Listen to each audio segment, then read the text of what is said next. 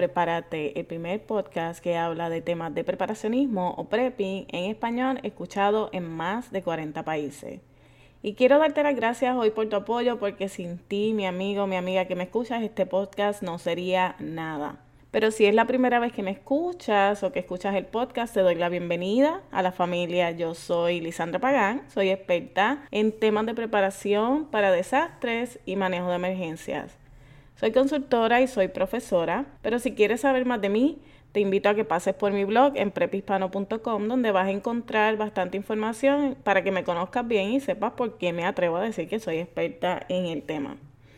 Allí también vas a encontrar recursos y la oportunidad de unirte a la lista de VIP que reciben comunicaciones exclusivas, altamente confidenciales, solo para los ojos y los oídos de los VIP. Ahora, si llevas tiempo escuchando el podcast y aún no perteneces al grupo de VIP, yo realmente no sé qué tú estás esperando. Vete inmediatamente al blog prepispano.com y regístrate.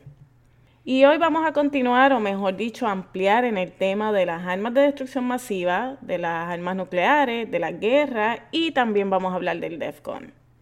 Yo entiendo que en este punto todos nosotros hemos escuchado los rumores de guerra. Si tú tienes acceso a este podcast y al internet, es casi seguro que ya has escuchado, leído, quizás has visto un video en la Tercera Guerra Mundial.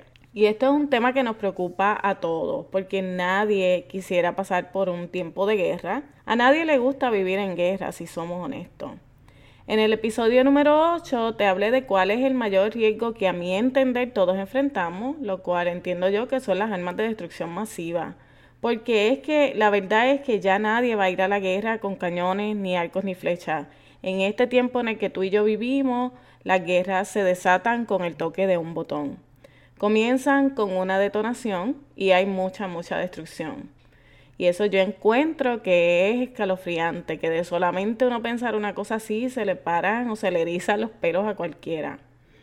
Pero yo entiendo que tenemos que reconocer que esto es una posibilidad, no podemos seguir negando que esto es una posibilidad y tenemos que prepararnos para situaciones de guerra y de destrucción masiva.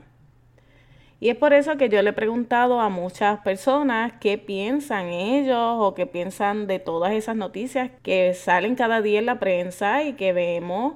Y he escuchado varias respuestas. Mucha gente está preocupada, esa yo creo que es la gran mayoría. Otros están completamente ajenos a lo que está sucediendo en el mundo alrededor.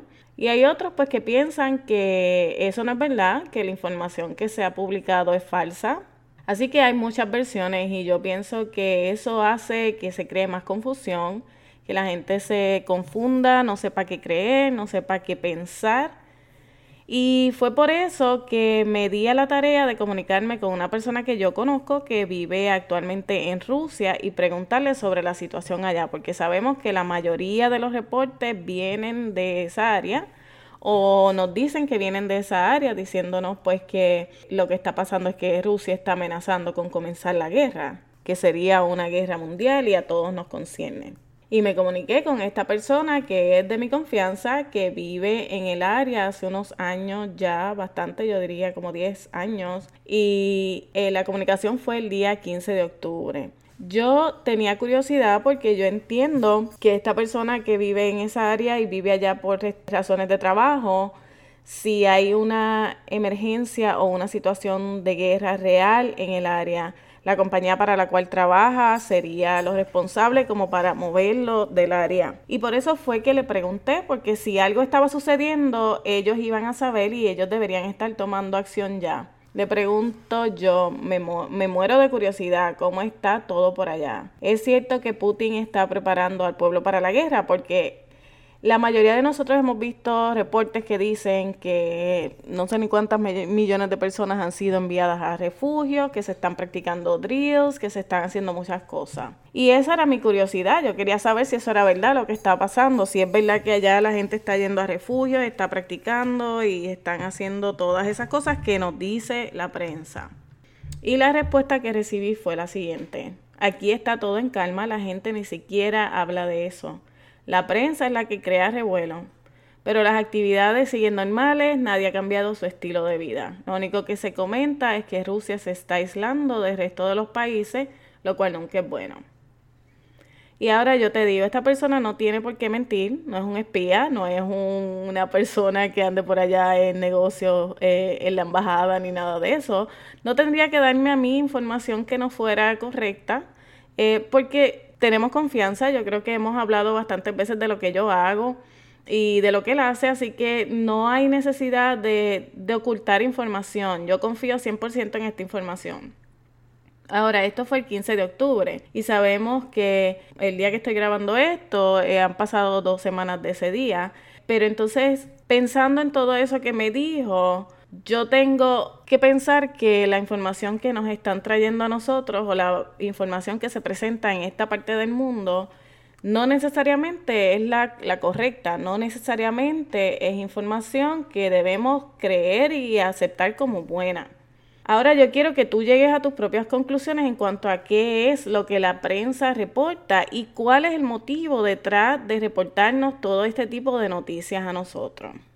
Y yo tengo una opinión en cuanto a eso, porque yo entiendo que el hecho de que la mayoría de los canales de televisión que, que nosotros vemos acá en Estados Unidos y que nos trae la información CNN, Fox, ABC y que retransmiten a otras partes del mundo, le pertenecen a las mismas personas. Y todos sabemos que históricamente se han prestado para hacer campañas políticas, para promover causas que solamente benefician a ellos y a los grandes intereses. Y aunque no lo creamos, también estas cadenas se han prestado muchas veces para manipular la mente humana. Por mucho tiempo se ha usado la prensa como medio para manipular a los pueblos y para hacerle creer a los pueblos lo que el gobierno quiere que tú creas y, y que por ende termine apoyando las causas que muchos estaríamos en contra de.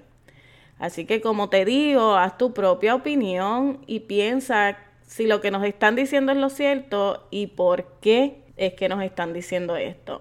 Claro, eso no quiere decir que no nos vamos a preparar, que nos vamos a tirar para atrás, relax, porque esto no, no está pasando nada y vamos a bajar la guardia. A ti y a mí nos toca hacer nuestra tarea y prepararnos. Pero tenemos también que educarnos. ¿Para qué nos tenemos que educar? Pues para que no nos engañen, para que no nos manipulen y para que podamos entender qué es en realidad lo que está pasando alrededor de nosotros y alrededor del mundo. Asimismo, vamos a aprender qué es lo que tenemos que hacer y qué es lo que en realidad va pasando y por qué es que los gobiernos actúan de esta forma. Y entonces, para comenzar con el episodio de las guerras y de las amenazas nucleares, yo quiero comenzar aclarando algunas dudas que surgieron recientemente con todo esto de la Tercera Guerra Mundial y con todas estas noticias que hemos estado viendo y han surgido muchas preguntas y dudas con relación a la radiación y a la conservación de agua y alimentos en un caso como ese en el que haya una detonación de un arma nuclear y la radiación regrese a la superficie de la Tierra. La parte final de este episodio te voy a, discutir qué es el DEFCON y entonces tú vas a poder ver, porque es que yo digo que no siempre podemos coger toda la información como buena y tenemos que tratar esta información con pinza.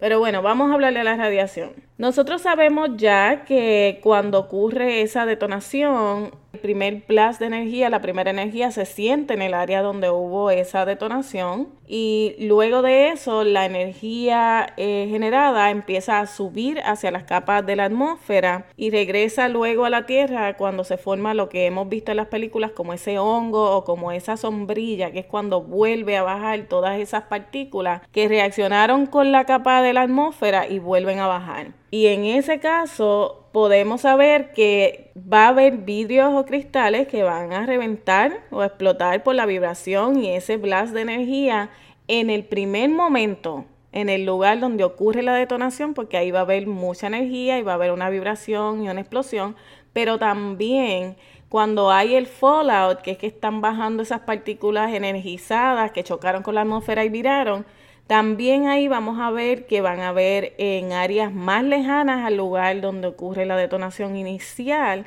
también en esas áreas se pueden presentar vidrios y cristales rotos.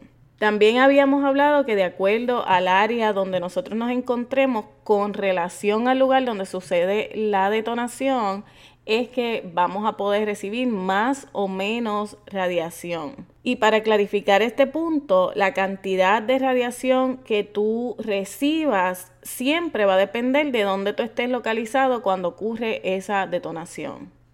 Por ejemplo, si tú te encuentras en el radio de 10 millas alrededor del lugar donde ocurre la detonación o ese punto cero donde cae la bomba o donde se pone la bomba o se localiza la bomba cuando detona, tú vas a recibir mucha más radiación que las personas que se encuentran a, las afueras de esa zona o de esa circunferencia. Siempre vamos a estar expuestos a algún tipo de radiación, así sea más o menos, de acuerdo al área donde nos encontramos. Los que se encuentren cerca de la zona cero donde ocurre la detonación van a ser obviamente los más afectados inmediatamente porque estas personas cuando ocurre esa detonación sufren quemaduras, muchos sufren ceguera o sordera temporal o, parcial o puede ser hasta permanente dependiendo de obviamente de la fuerza que tenga esa bomba o de la radiación que es liberada en ese momento.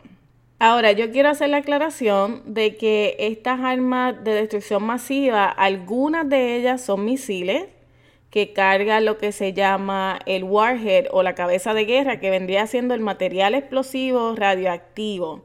Pero los misiles son lanzados desde una localización remota y entonces se escoge un área de acuerdo al plan de guerra donde va a caer esa bomba y por lo general son áreas de mucha población, áreas donde se puede causar mucho daño. Pero esos misiles son lanzados desde otro lugar y terminan eh, aterrizando en ese lugar que está destinado hacia un área donde va a haber mucha, mucho daño. Pero también existe la otra, el otro tipo de bomba nuclear, que es la que se construye local. Esa es, como quien dice, una bomba tradicional, pero que contiene algunos isótopos radioactivos, que es lo que hacen que se convierta en una bomba nuclear. Esa es la que muchas veces es usada o que se piensa que va a ser usada por algunas organizaciones terroristas. La construyen clandestinamente en el mismo lugar donde la van a usar, van trayendo los componentes poco a poco, eh, todo es clandestino y un día la dejan en un lugar y la, y la detonan con un control remoto desde, o con un timer. Ellos están en las afueras, la dejaron ahí por decirle en un vehículo, se fueron y después la detonan desde otra localización y entonces como quiera terminan afectando el área. El lugar donde esa bomba detona, ya sea por el misil o porque se utilizó una bomba tradicional, por lo general queda un hueco, que es lo que se conoce luego como el cráter. En los lugares que estén más cercanos a esa zona, pues siempre van a ser los más reactivos. Y los que van a sentir esa vibración, ese, esa temperatura alta, que es donde ocurren las quemaduras, Mucha gente pierde, como te digo, la vista, la audición por la detonación y la vibración. Y los lugares más cercanos siempre van a tener mucha más reactividad. Otra cosa que se ve es que ocurre una alza de temperatura inmediatamente después de la detonación, pero días y semanas luego, entonces ese lugar se convierte en un lugar frío. Eso va a los dos extremos. Ahí ocurren daños y pérdidas y muertes inmediatas, pues primero por la detonación y las quemaduras y todo eso, y luego por la radiación, porque mucha gente se enferma y, tiene efectos en su cuerpo por esa radiación. Mientras más alejado estemos del cráter o del lugar de impacto, pues vamos a ir recibiendo menos radiación y en esas partes muchas veces la vida continúa y las personas no ven el efecto directo hasta años después, décadas después. La otra cosa que tú vas a ver en un lugar donde ha sucedido una detonación o donde ha ocurrido una detonación de una bomba nuclear es que se, espera que se produzcan fuego. ¿Por qué? Porque la energía que resulta de esa detonación carga unas partículas que reaccionan con materiales flamables. La otra cosa es que se espera que de acuerdo a la detonación pues haya líneas eléctricas y de gas que quedan expuestas, que quedan abiertas Así que los fuegos es otra de las cosas que vamos a ver en el área cercana al lugar de la detonación o del cráter. Las personas que logran encontrar refugio o que se encuentran en un área de refugio cuando ocurre la detonación deben permanecer ahí por dos semanas. Hablamos de que hay sistemas de alerta, de alarma, no sé cuán efectivos serán porque como te digo, si es un misil quizás lo puedan eh, captar los satélites y puedan dar una alerta pero realmente si es una bomba tradicional, yo no creo que haya una alerta cuando suceda y la gente vaya a su refugio, pero aún así, si tú te encuentras en ese refugio, debes permanecer ahí por un periodo de dos semanas. ¿Por qué? Porque cuando ocurre una una detonación de una bomba nuclear no es lo mismo que cuando hay un accidente en una planta nuclear que se está liberando radiación constante y constante. En el caso de la bomba nuclear, la detonación libera la radiación en ese momento. Y después las partículas que caen, que van a caer por una o dos semanas más, y se mantienen muchas en el área, pero no es como en el caso de Chernobyl, que la planta nuclear estuvo liberando energía por días largos hasta que lograron sellarla. Esa es la gran diferencia de cuando ocurre un hay una bomba, se utiliza una bomba nuclear o ocurre un accidente que tenga energía nuclear como consecuencia.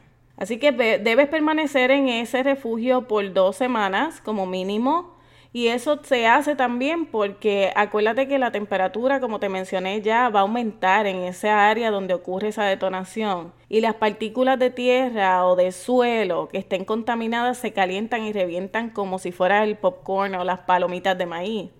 Eso se pulveriza y viaja a largas distancias, así que tú puedes estar 10, 20 millas eh, fuera del área y como quieres esas partículas pulverizadas te pueden entrar a los pulmones. Por eso es que les recomienda a todo el mundo que si no tienes que salir, no salga. Y si vas a salir, tienes que estar protegido. Como te dije, pues debes permanecer en ese refugio por lo menos dos semanas y es por eso que es tan importante y por eso es que siempre se ha recomendado que tengas en tu, en tu refugio o en tu hogar o en tu lugar seguro alimentos, aguas y suministros para por lo menos 15 días. Yo siempre digo 30 días porque pues uno quiere estar preparado. 15 días es lo que tendría todo el mundo si fuéramos todos diligentes, pero si tú de verdad quieres estar preparado, yo diría 30 días. Ahora, con relación a las personas que no se encuentran directamente en el área de impacto, se recomienda que no salgas de tu casa o de tu refugio en un periodo de 2 a 3 días. Inicialmente yo te dije que cuando estuviera cayendo el fallout debías esperar en el lugar donde estabas por lo menos dos a tres horas para ir a buscar a tus hijos o a salir de tu trabajo o regresar a tu hogar. Eso es si lo tienes que hacer, pero si ya tú te encuentras en tu casa, ya tú te encuentras en tu refugio, no salgas de ahí, en realidad no hay necesidad de ir afuera a ver qué pasó, no hay necesidad de ir a mirar a ver cómo quedó todo. Protégete quedándote un término de dos a tres días en lo que toda esa radiación y todas esas partículas caen al suelo. Si tienes que salir y no tienes más remedio, y yo entiendo, ¿verdad? Que vamos a ver muchos que quizás tengamos que salir a buscar a nuestros hijos o, o nos encontramos en un lugar donde no debía, o sea, estábamos trabajando o quizás estábamos haciendo otra cosa cuando sucede esto y tenemos que regresar a nuestras casas, pues lo primero que tenemos que hacer cuando tú regresas es remover todo lo que sea ropa, zapatos, todo lo que pueda estar contaminado y dejarlo fuera para que tú no contamines tu casa o tu lugar seguro. Lo próximo es que vas a sellar todo, como habíamos hablado con duct tape y con toallas húmedas. Y cuando menciono cuando habíamos hablado, me estoy refiriendo al episodio 8, en el cual hablamos una vez más les recuerdo donde hablamos del mayor riesgo que todos enfrentamos, que son las armas de destrucción masiva. Ahora, la duda que surgió era qué pasaba con el agua y la comida. Y todo lo que se encuentra expuesto va a recibir radiación. Por eso era que siempre se habla, por eso es que siempre se habla de que una vez esa energía cae una vez más a la Tierra, como el fallout, todo lo que toca se contamina y eso incluye plantas, eso incluye siembras, eso incluye cuerpos de agua. Ahora, la buena noticia es que todos los alimentos que estén sellados al vacío o que estén enlatados, a pesar de que el envase o el empaque se puede contaminar, lo que esté dentro no se contamina. Así que eso yo entiendo que es una muy buena noticia, nos quita la duda, sabemos que lo que quede, obviamente lo que está sembrado en los campos, eso no se va a poder consumir, pero aún si tú tienes en tu refugio, tienes abastos o hay cerca de ti hay una tienda o un mercado que tenga productos que estén enlatados o empacados, esos productos, el empaque va a recibir radiación, sí, pero lo que hay adentro se va a conservar, no va a estar contaminado. Por lo menos eso es lo bueno, que vamos a poder todavía conseguir algunas cosas que estén empacadas o enlatadas que no se van a contaminar. Igual que lo que tengamos en las casas, no lo tenemos que descartar porque aunque haya recibido algún tipo de radiación, siempre lo que esté adentro está en buenas condiciones. Con relación al agua, el agua que se encuentre en cuerpos de agua obviamente va a recibir eh, esas partículas radiactivas. Pero el agua que se encuentra en pozos profundos o suministros subterráneos no se va a contaminar, porque la tierra o las capas de la tierra que protegen ese suministro subterráneo actúan como un filtro.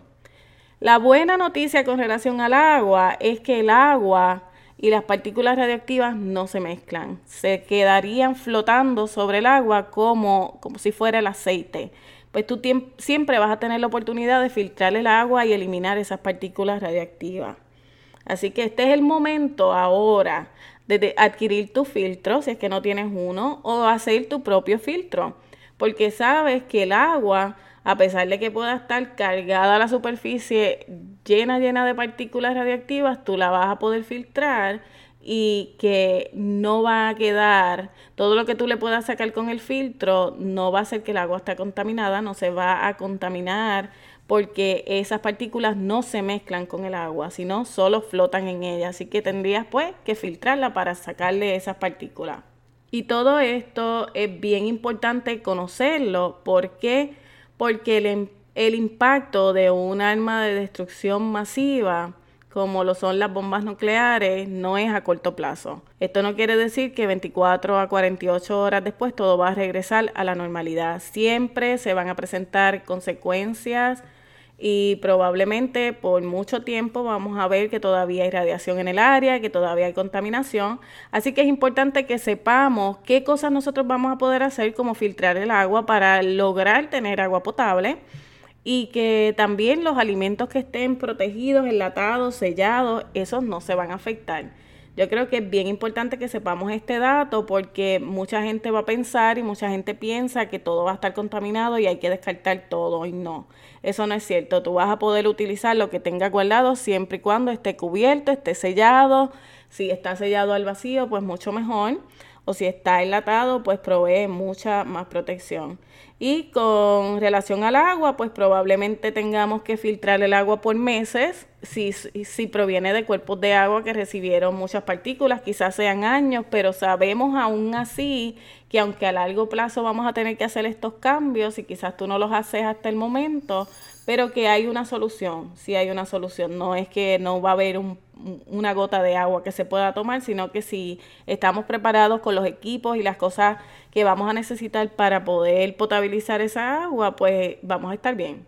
Ahora, con relación a los electrónicos, ya sabíamos y habíamos hablado en el episodio 8 de la caja farada y cómo es que nos va a ayudar a proteger muchos de nuestros artículos electrónicos y muchas otras cosas que vamos a necesitar como radio, baterías, el teléfono, la computadora. Y esta semana decidí que iba a compartir con los que están en la lista de comunicaciones cómo fue que yo hice mi caja Faraday sin gastar mucho dinero. Así que para los que ya están en la lista, van a recibir esta semana unas cuantas fotos del proceso de cómo fue que yo hice la mía si no te has suscrito, todavía tienes oportunidad, vete al blog en prepispano.com y suscríbete. Donde está la forma de contacto, regístrate para recibir estas comunicaciones porque te van a ayudar. Y vas a recibir esta semana, como les digo, voy a enviarle una foto de unas, unas cuantas fotos de cómo fue que yo hice la mía para que vean. Ustedes pueden hacerla, probarla y, les aseguro que les va a funcionar y les va a dar paz mental, que es lo que todos queremos después de todo. Ok, ahora, en esta parte final del programa vamos a hablar de DEFCON. ¿Por qué vamos a hablar de DEFCON? Bueno, vamos a hablar de DEFCON porque ese es el sistema de alerta que está alertando a todo el mundo por ahí del riesgo de una guerra nuclear o de un evento nuclear. Y quiero comenzar por aclarar que el DEFCON, a pesar de que se hace llamar el sistema de alerta para un evento nuclear, no provee información oficial de ningún país o nación. Si tú vas al sitio web de ellos, vas a encontrar que la primera advertencia que aparece en esa página es diciéndote que el sistema de alerta DEFCON está basado en un análisis que ellos hacen de las noticias mundiales. Por lo tanto, si tú recuerdas lo que hablamos a principio, cuando te dije que las noticias mundiales nos dicen unas cosas a nosotros que no necesariamente es lo que está pasando allá, en la otra parte del mundo, y el DEFCON está haciendo un análisis de las noticias mundiales para darte una alerta a ti, yo creo que eso ya tendría que despertar eh, una cierta curiosidad en nosotros. Pero déjame explicarte, cuando yo escuché la primera vez del DEFCON, lo escuché por un titular que decía, Obama sube la alerta DEFCON amarilla. Esto fue hace dos, tres semanas. Y yo pensando que esto era algo serio, porque yo no sé si tú conoces este detalle, pero las Fuerzas Armadas del Norte de América tienen un centro de operaciones o un centro de manejo que se llama NORTHCOM. Por lo tanto, yo pensé, pues el DEFCON tiene que ser como el NORTHCOM. y cuando busco la información, pensando que el DEFCON era algo bien serio, me fui a Twitter y yo dije, bueno, voy a seguir a DEFCON porque si algo está pasando en Twitter, tú recibes la información en 13 segundos, si es que nadie lo ha hackeado, ¿verdad? Pero por lo general la información viaja por el mundo en un periodo de 13 segundos. Pues Twitter sería la forma más rápida de tú enterarte qué es lo que está pasando. Así que me fui y voy a buscar la página de DEFCON. Claro, había visto que Obama estaba subiendo la, la alerta de DEFCON amarilla, lo cual es completamente falso lo que decía ese titular porque Obama no tiene nada que ver con el DEFCON. Ni Obama tampoco puede subir la alerta del DEFCON porque el, el DEFCON es una organización que no está afiliada con el gobierno. Pero aún así, decido ponerme a leer a ver qué es lo que dice ese website. y lo que encontré, amigos, fue una información que hasta me hizo molestar. ¿Por qué? Porque lo que encontré cuando llegué a la página de DEFCON, que de primera intención tiene eh, quizá un look así o una presencia como militar, pero uno piensa que es algo serio. Cuando lees lo que tiene son los Twitter feeds de algunos medios de comunicación. Eso es lo que hay en la página principal. Pero aún así, más curiosa que nada, seguí leyendo y encontré que ellos tienen ese disclosure en el cual te dicen que ellos no proveen información oficial, que el sistema DEFCON está basado en análisis que ellos hacen de las noticias mundiales. Así que entendí que esto era lo mismo que yo puedo hacer, el mismo análisis que yo puedo hacerlo, quizás yo pueda hacer uno hasta mejor no entendí por qué hay una página asustando a la gente diciéndole que Obama subió el DEFCON amarillo o azul o al color que sea. Pero mi reacción fue, qué pérdida de tiempo. Esto es una pérdida de tiempo y yo sé que muchos de ustedes han escuchado hablar del DEFCON porque precisamente el sábado me preguntaron sobre la validez de la información. Y entonces, si la escala del DEFCON es del 1 al 5 y el sábado pasado la alerta estaba en 4, que es o el nivel azul o 4, tú piensas que en realidad es algo serio y que es confiable quizás por el look que tiene la página, un poquito como te digo, militar, como si fuera algo eh, de verdad relacionado con el gobierno, pero no. Déjame darte el ejemplo de cuando tú lees qué es lo que dice la alerta azul. Y recordando que el nivel azul o 4 es un nivel el penúltimo, antes del nivel 5, que yo me imagino que el nivel 5 será ya cuando es inminente que haya una guerra. Para mí entender, el 4 de 5 debería ser algo bien serio, pero cuando tú lees las alertas o la nota que aparece debajo de la alerta, dice el nivel 4 o azul del DEFCON. No hay una amenaza nuclear inminente para los Estados Unidos, pero hay una serie de sucesos mundiales que requieren atención especial. ¿Qué quiere decir eso, en realidad? Que hay una serie de sucesos que tenemos que analizar, sí, eso lo sabe todo el mundo. ¿Para qué hay que irse a la página del DEFCON a que te digan que tienes que ir a ver las noticias? Para mí, y esta es mi opinión, usted lo puede tomar como quiera, lo puede seguir si quiere, pero para mí el DEFCON es una pérdida de tiempo. Yo lo considero hasta un insulto a la inteligencia del ser humano, porque lo que se proponen con esas alertas es crear miedo y obviamente con ese miedo generar tráfico al sitio web que cuando llegas allí lo que encuentras son las noticias de CNN, de BBC y de otros medios de comunicación. Ahora, si tú aún te vas a la página de recursos que ellos tienen, que dice que tienen libros y recursos para ayudarte a preparar para la radiación nuclear, cuando vas allí lo que encuentras es un libro del 1979. Y quizás usted le encuentre valor a esos documentos, pero yo por lo general ni uso ni recomiendo ningún documento que tenga más de 15 años de creado. ¿Por qué? Porque la información cambia, porque los métodos cambian, la información se vuelve obsoleta. Y en este caso del DEFCON, el recurso que ellos te están ofreciendo tiene casi la edad mía. Por lo tanto, yo pienso que mucho ha cambiado desde el 1979 hasta el día de hoy, especialmente en términos de armas y de la forma en que van a funcionar estas armas de destrucción masiva, realmente hablando aquí de radiación nuclear. Así que yo lo que te voy a decir es no pierdas el tiempo, si lo quieres hacer, bueno, allá tú, pero lo que te recomiendo sí es que leas y te eduques. Siempre verifica de dónde viene la información, porque muchas veces nos presenta la información como si fuera algo bien oficial y como ya te diste cuenta, en este caso no lo es para nada. Edúcate y lee para que sepas qué es lo que de verdad está pasando. Pero a la misma vez hazlo para que no te puedan manipular para que no te quieran vender a ti gato por liebre diciéndote que algo está pasando cuando en realidad eso no es lo que está sucediendo o quizás esté sucediendo pero ellos no tienen ni idea de qué es lo que está sucediendo. Ahora, cuando estés leyendo, como te digo, siempre busca la información de fuentes confiables. Nosotros vemos muchísimas noticias, videos. Eh, yo sé que muchos de nosotros entramos a Facebook y estamos en muchos grupos donde se presentan una y otra y otra vez el mismo video en distintos grupos. Esos videos, si están traducidos, ten mucho cuidado con ellos. ¿Por qué? Porque esos videos por lo general se traducen para el beneficio o para la causa del que hace la traducción. ¿Ok? Para apoyar la causa del que hace la traducción. Y esto es bien sencillo. Busca un video para que hagas la prueba. Busca un video de un reportero que esté entrevistando a un atleta que habla español y él está traduciendo lo que el atleta dice a inglés para que tú veas que estos son dos idiomas que la mayoría de la gente entiende y aún así el reportero cuando traduce lo que dijo el atleta y se voltea y lo dice a la cámara dice algo completamente distinto.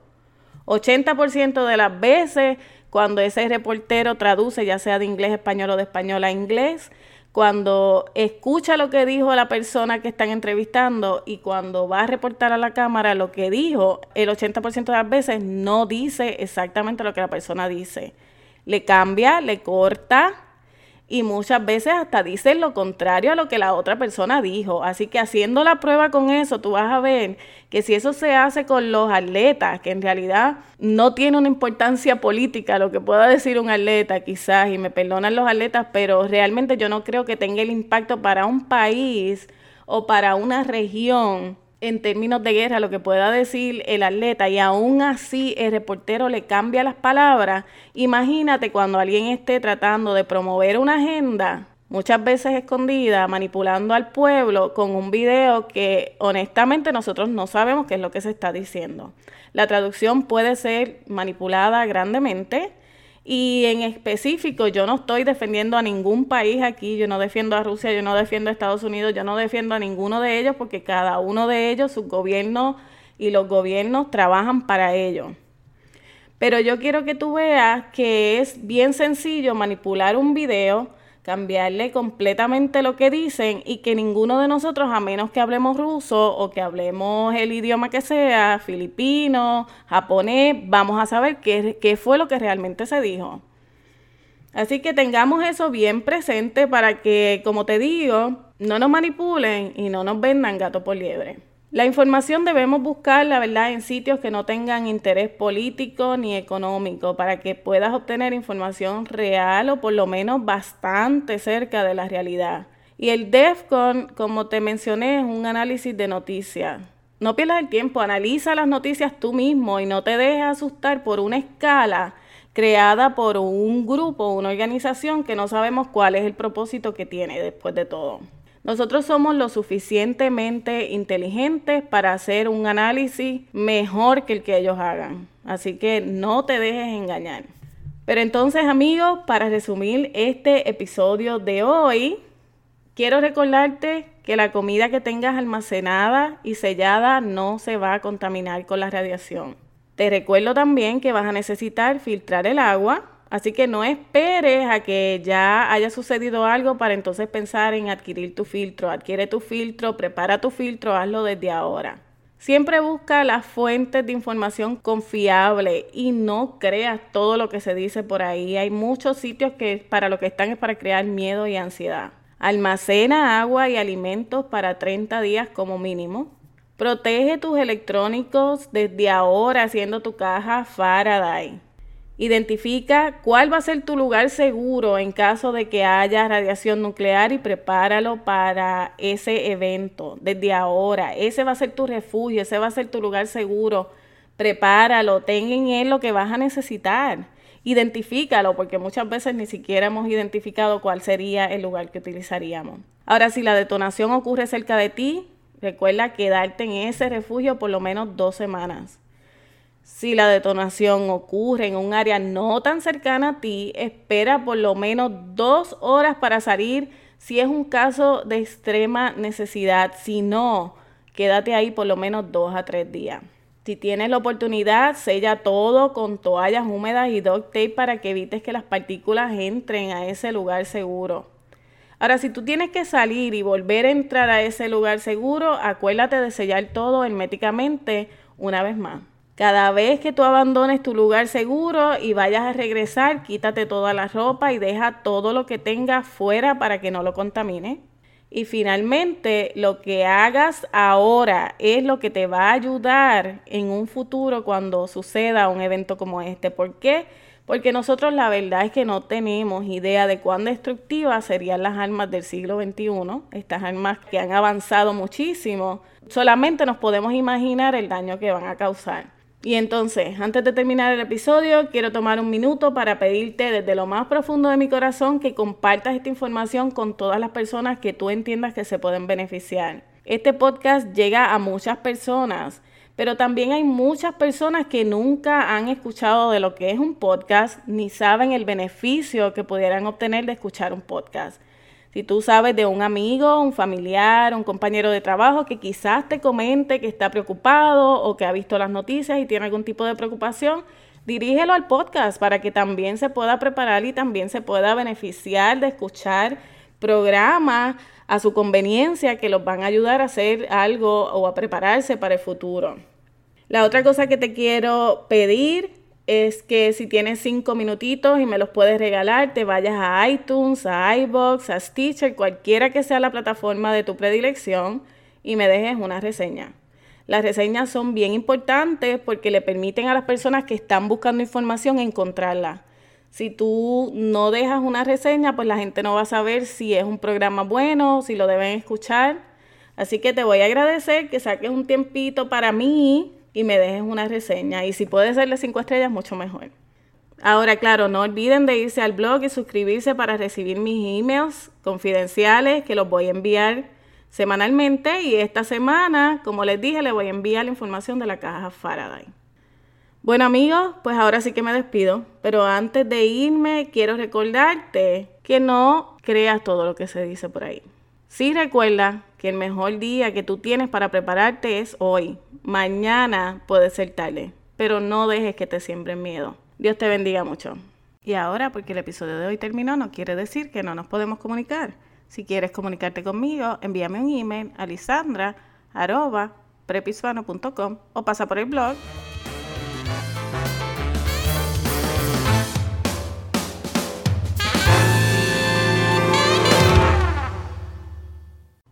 Bueno, y si llegaste a escuchar esta parte, te felicito porque lo hice con todo el propósito de ver cuántos llegan hasta este mensaje secreto. Desde este episodio en adelante voy a dejar al final de algunos episodios el contenido secreto.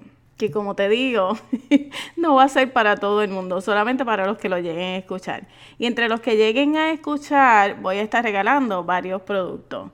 ¿Cómo yo voy a saber que tú llegaste hasta el final y que escuchaste el final del mensaje secreto? Bueno, porque si llegaste hasta aquí, tú vas a saber que me tienes que enviar un email a lisandra.prepispano.com en el cual me vas a escribir lo siguiente. Descubrí el secreto. Y entre los que me envíen esa información, que me envíen el mensaje diciéndome que descubrieron el secreto, yo voy a seleccionar por medio de un sorteo un ganador semanal que se va a ganar el premio de la semana.